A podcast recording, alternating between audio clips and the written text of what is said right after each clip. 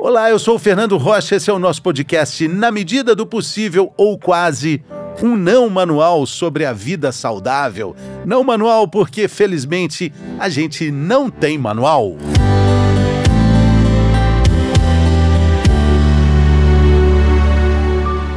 E quando o amor acaba? Como enfrentar o fim de um relacionamento e manter a mente quieta, a espinha ereta e o coração tranquilo?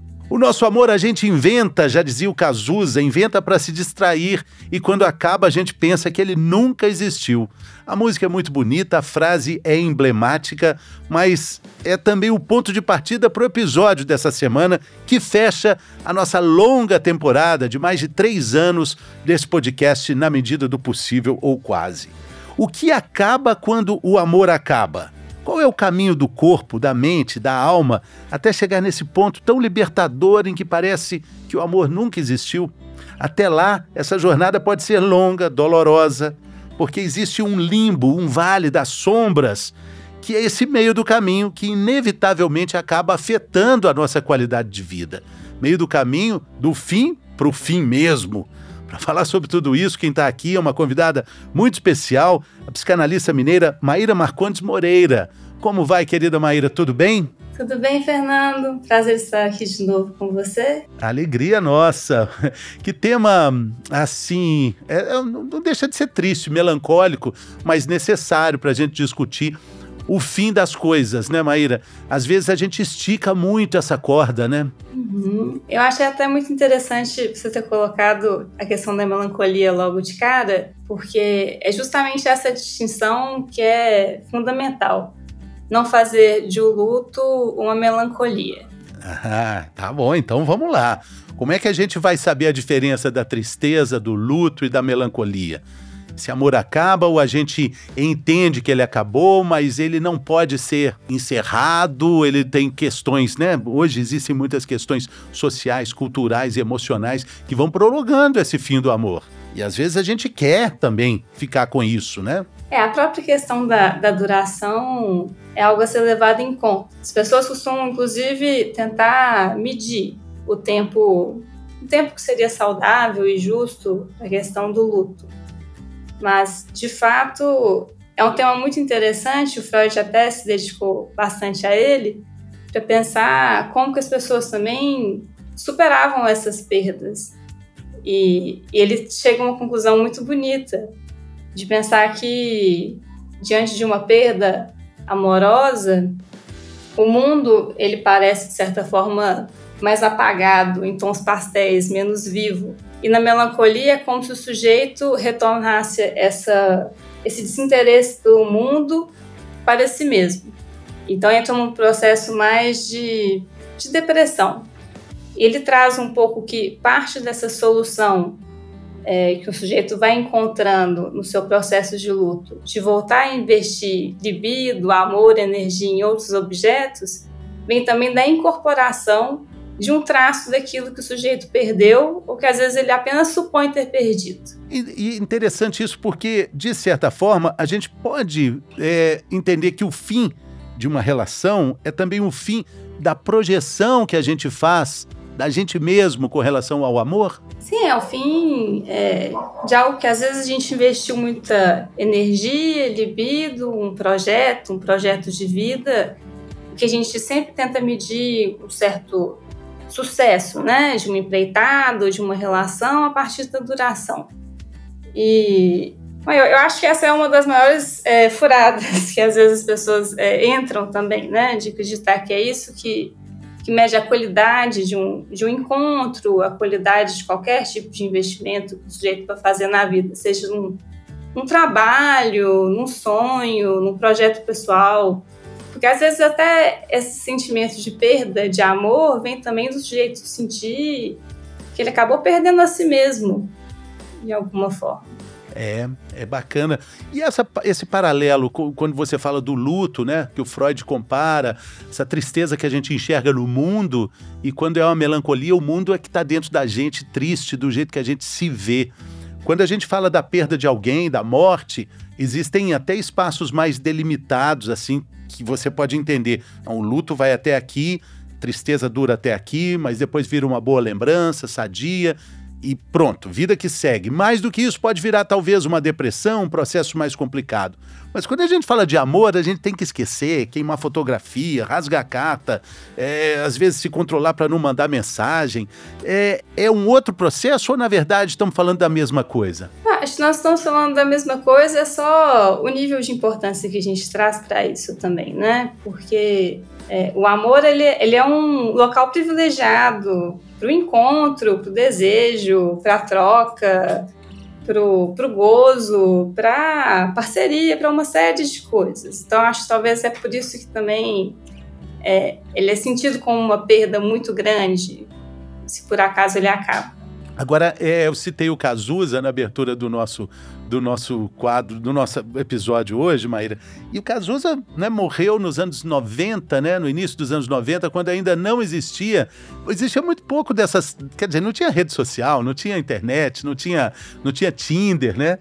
E ele falava do amor inventado. Essa letra dele diz o seguinte: o seu amor é uma mentira que a minha vaidade quer, e o meu é poesia de cego que você não pode ver. O nosso amor a gente inventa para se distrair. Nesse mundo totalmente conectado, internetico, cheio de Tinder por todos os lados, amor inventado é, é quase mato, né? A gente vai inventando amor atrás de amor, né? É, tem até algumas leituras mais conservadoras que pensam, às vezes, que talvez essa proliferação de ofertas, de imagens, de possibilidades acabam obliterando alguma possibilidade da fantasia. Mas a fantasia está ali, né? Tanto que a imagem, né, que a gente faz também da pessoa amada, os investimentos, eles são são múltiplos e eles são muito singulares, as narrativas que estão sendo construídas. Eu acho que é por isso também que as histórias de, de amor povoam tanto os consultórios de, de psicanálise e psicologia. É, os consultórios, consultores de astrologia, as leituras de bolas de cristal, todo mundo quer saber do amor, né? Todo mundo quer saber como é que vai sobreviver ao fim de um grande amor. Ainda citando Cazuza, eu falei sobre isso na abertura, né? E quando acaba, quando o amor acaba, a gente pensa que ele nunca existiu. Isso é maravilhoso, né? Você chegar nessa fase que ele nunca existiu, que você olha para trás pelo retrovisor do tempo e fala: não é possível que eu amei tanto isso, que hoje para mim não representa nada. Mas o episódio dessa semana é, é, é para discutir exatamente esse caminho, do fim até o momento que você fala, é, parece que nunca existiu. Para muita gente, isso demora muito. Isso é doloroso demais, né? Por questões variadíssimas, né? Que a gente não quer largar, que a gente se confunde com o outro, que a gente tem medo. Às vezes tem relações que são muito amparadas em questões financeiras, né? Então tem muitas questões aí, né? É, é um, um tema muito complexo também, porque é, é muito. O fim do amor é muito corriqueiro e é um tema um tanto até banal, assim, do quão comum que ele é, mas ele é sempre, de certa forma, o fim do mundo para quem experimenta isso, mesmo que a pessoa sobreviva. E eu acho que encontrar algo para além da simples sobrevivência é parte desse trabalho de luto. É até muito interessante pensar como que Freud trabalha isso, pensando que mesmo que olhando no retrovisor do tempo, pegando essas palavras emprestadas, é, a gente acaba sentindo que esse amor nunca existiu, que algo é incorporado.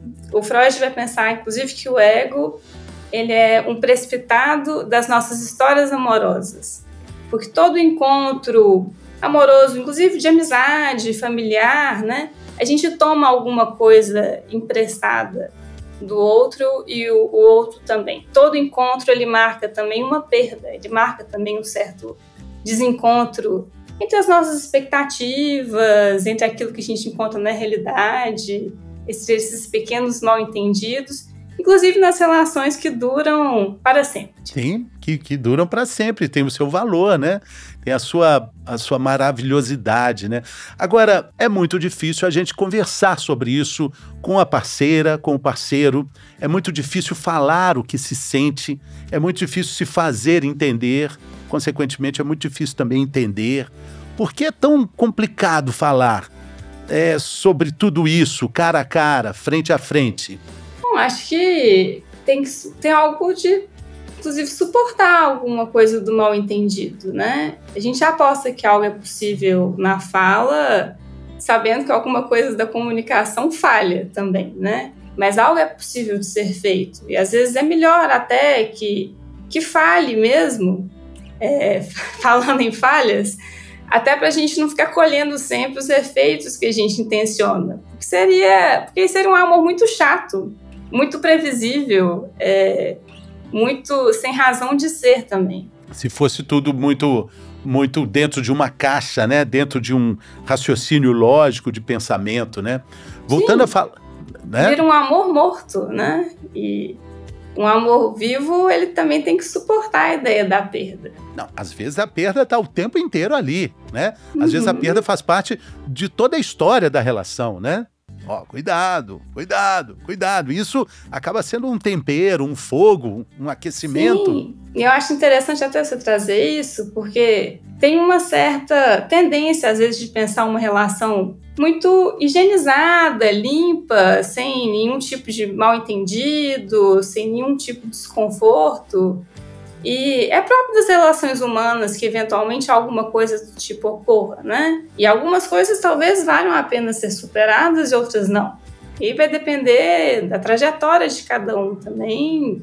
Decidir o que, que pode ser feito ou não com esse outro sujeito aí que eu elejo como um objeto de amor e que é um que é apenas uma pessoa completamente falha com suas questões que vão atravessando ela com contingências da qual o outro parceiro não sabe nada a respeito. Então, é, o amor eu acho que ele é principalmente uma aposta e quem aposta tem que estar disposto a perder. Eu gosto muito dessa análise que diz assim que quando a gente ama muito alguém, todas, to, toda essa energia que a gente entrega, deposita, investe e fala e faz que a vida faz com que a vida seja maravilhosa, dinâmica, na verdade é a gente. A gente ama a gente, a gente a gente está investindo na gente. Tem uma coisa meio unitária nisso aí, embora a gente queira dividir, fala, nossa, eu amo tanto, é, é, tanto algo, mas na verdade você está amando é você. Quando a gente entende isso, pode ficar até mais fácil, mas embora seja também um processo um pouco egoísta esse raciocínio, né, Maíra? Mas é, eu acho que é justamente essa ideia de não tentar também purificar esse amor, né? Porque o amor ele também pode encontrar esse lado é contraditório, é possessivo, de expectativas irreais e, é, e se embananar no caminho também, em seus tropeços, mas eu acho que é principalmente tentar levar levar em conta de que essas expectativas que a gente cria às vezes de reciprocidade, de retorno desse investimento, Bom, acho que no amor é melhor então investir na bolsa, né? Se a gente está querendo alguma coisa em termos de retorno, né? Porque mesmo que haja uma parceria, é, se ama também muito sozinho. Sim, é. O amor é, é solitário também, né? E existe nesse bojo do fim do amor uma perspectiva de, é, na verdade, uma expectativa de um novo amor, um novo amor e depois um novo amor isso faz com que a vida siga dessa forma e que a gente olhe pouco para a gente mesmo, né? Talvez o fim do amor seja também um convite para um olhar mais solitário, com mais solitude, com mais presença nossa, né? Eu acho que é pensar quais são as possibilidades de a gente incluir o outro, sabendo que a gente não vai conseguir engolir ele de fato, né? Sem conseguir fazer de fato essa unidade com o outro, né? Mas assim, é possível fazer laços, é possível fazer algum tipo de comunhão, parcerias várias também. Tem algo que é, que é interessante assim nessa, nessa aposta que a gente faz no amor, até para a gente não adoecer, né? Porque por vezes é muito mais fácil fazer algumas coisas é, sozinho, isso significa que, que seja mais gostoso ou mais interessante. E eu queria só também falar de um ponto que, claro, nós estamos falando de um amor romântico, um amor é, de duas pessoas, nós estamos falando de um casamento, de um relacionamento, mas esse fim do amor também pode acontecer entre amigos. Amigos se decepcionam, né? Esse fim de amor pode acontecer até entre irmãos, pai, mãe. Essas coisas também acontecem de forma familiar, né? A gente pode, pode, pode, pode abrir mais esse horizonte para falar de fim, né, Maíra? Uhum. É, acho que pensar. É, eu, acho que, eu acho que essa questão do fim vem muito também dessa ideia de tentar medir esse sucesso das relações pela, pela própria duração, né? E alguns amores são um pouco mais, mais toleráveis, né? Amizade é, é um amor que se encontra às vezes um pouco mais tolerável, pessoas que você faz laço por afinidade. A família tem, tem questões geracionais, tem questão de transmissão, tem questão às vezes de um laço que é, o sujeito acaba assumindo como é, obrigatório. E eu só acho interessante frisar esse ponto do Freud, assim, que mesmo que alguma coisa aí se acabe, esse sujeito também fica, leva alguma coisa dessa história, dessa narrativa, né? Inclusive que seja uma decisão de não fazer uma parceria a partir de algo que remeta essa relação passada. É, tem uma outra, uma outra poesia aqui, que eu acho que essa letra do Cazuza é um poema, é do, do Leminski, que fala o seguinte: Amor então também acaba? Não que eu saiba, o que eu sei é que se transforma numa matéria-prima que a vida se encarrega de transformar em raiva ou em rima. É um pouco do que a gente falou, né? Tem, tem outro poema também que é para pensar a própria questão do luto, que é o poema do Drummond, da Pedra. É, e esse é um poema muito lindo, porque ele escreveu é, justamente após a perda de um filho, né? E aí ele vai e faz algo também com essa rima, né? Porque a pedra é perda, né? Tem uma pedra no meio do caminho, no meio do caminho tinha uma pedra. Então, e é interessante que a própria Adélia Prado retoma esse poema e fala que às vezes a vida Deus tira a poesia dela e ela olha para a pedra e ela vê pedra mesmo. Então, até nesses momentos assim que são muito duros e muito difíceis, né? A gente vê que o sujeito consegue fazer alguma coisa com eles também. Essa frase é, é, é lindo, só, só para exemplificar o que você está dizendo, eu achei o poema aqui. Nunca me esquecerei desse acontecimento na vida de minhas retinas tão fatigadas. Nunca me esquecerei que no meio do caminho tinha uma pedra. Tinha uma pedra no meio do caminho, no meio do caminho tinha uma pedra. Que pleno, né? É, e é muito essa possibilidade de fazer alguma coisa mesmo com aquilo que trouxe, traz muita dor e muita dificuldade, muita falta, um vazio. E é, eu acho bonito pensar assim como que esse caminho, né? O caminho continua existindo, né? E a tristeza é algo que precisa ser atravessado. Não tem como a gente driblar a tristeza, se distrair, fingir que nada aconteceu. A gente tem que atravessar ela e apostar que a gente consegue chegar do outro lado. E a gente consegue chegar do outro lado porque continua existindo o amor. O amor próprio também, né? Sim, o amor próprio, o amor em outras, outros, outras pessoas, a possibilidade de um novo amor e, e algo até desse amor que existiu e que não existe mais. Ou que não existe mais esse objeto no qual eu investia toda, toda a minha energia. E, e, que de alguma forma, como você disse aqui, de forma muito, muito importante, ele está em você. Ele, alguma coisa dele ficou em você, no que você é, no que você faz, no que você pensa. Seria muito importante também a gente lembrar que os sentimentos mais importantes, mais fundamentais da nossa consistência, existência, eles não são os instagramáveis, né? Eles são os mais soturnos. A tristeza, a melancolia, o medo, o nojo, eles não, não aparecem no Instagram, nas redes sociais, mas eles são fortes, são vitais. E a gente entende isso, porque quando você está feliz da vida, alegre, num sábado de festa e churrasco, você não vai conseguir ler um poema do Drummond e entender a profundidade disso, né? De que existe uma pedra no meio do caminho. Você tem que estar tá triste em casa, ali, para entender e assimilar isso, né? E se transformar numa pessoa melhor, né, Maíra? Eu acho que é esse, essa possibilidade de se permitir também ser atravessado até por aquilo que a princípio é difícil, desagradável também. Sabendo que isso é parte da condição que te permite aproveitar muito bem um churrasco em outra ocasião. Você disse bem, em outra ocasião. Em outra né? ocasião, não na mesma. não na mesma. Na mesma você vai ser aquela pessoa que ninguém vai querer chegar perto, porque também é o recomendado é nem ir para o churrasco. Mas enfim, não fugir disso, né? Vamos atravessar, né? Acho que a mensagem que fica nesse episódio é isso: atravesse, não tenha medo. O, o passo de fé, vai lá. É, é preciso viver, é preciso encarar. Sim, sim. Eu, eu tô lembrando, é, quando eu falei até dessa questão de a tristeza precisa ser atravessada, tem, tem um filme do Lars von Trier, o Melancolia, e no Melancolia tem até um quadro do. O apelido do pintor é o Velho, eu esqueci agora o nome dele, é, que chama Caçadores na Neve. É, é Brunel, Bruguel, Brugel.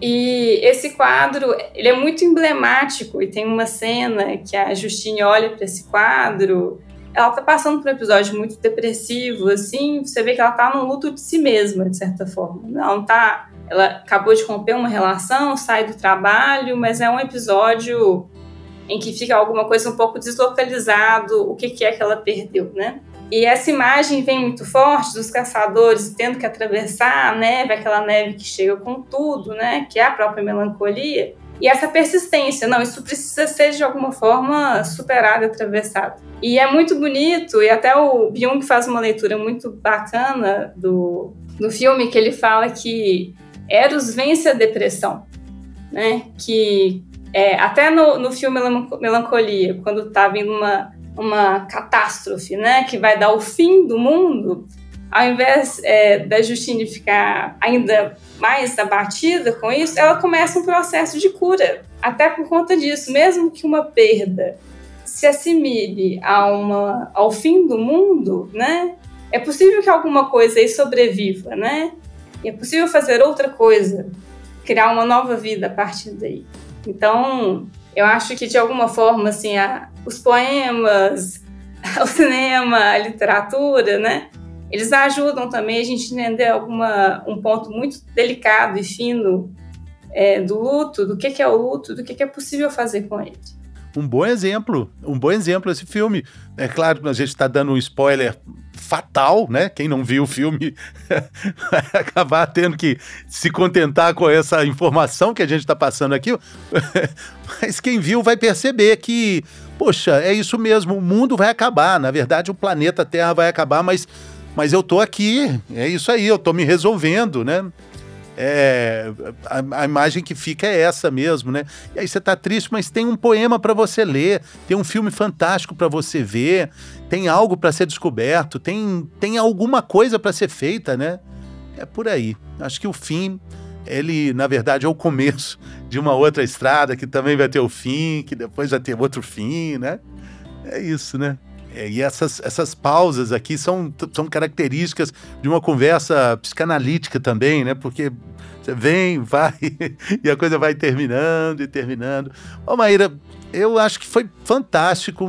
Quero te agradecer muito pela participação e dizer que você encerra um ciclo é, de uma temporada longa que começou em abril de 2020, então temos quase três anos e meio dessa primeira temporada. Começou com o Dr. Braulio Zorzella falando sobre parto humanizado, ou seja, nascemos três anos e meio antes. E agora a gente, se, a gente se, se fecha aqui, a gente termina esse ciclo com, com o fim, exatamente. Foi, foi maravilhosa a jornada e muito obrigado, gratidão imensa por você ter participado dela. Muito obrigada, Fernando. Que um fim que marque também um novo começo. Com certeza. Muito obrigado, sucesso para você. Grande abraço e tudo de bom. Valeu, pessoal. Muito obrigado também. Até breve. Voltaremos numa nova temporada com outras atrações e voltamos em breve. Muito obrigado pela companhia. Valeu. Saúde.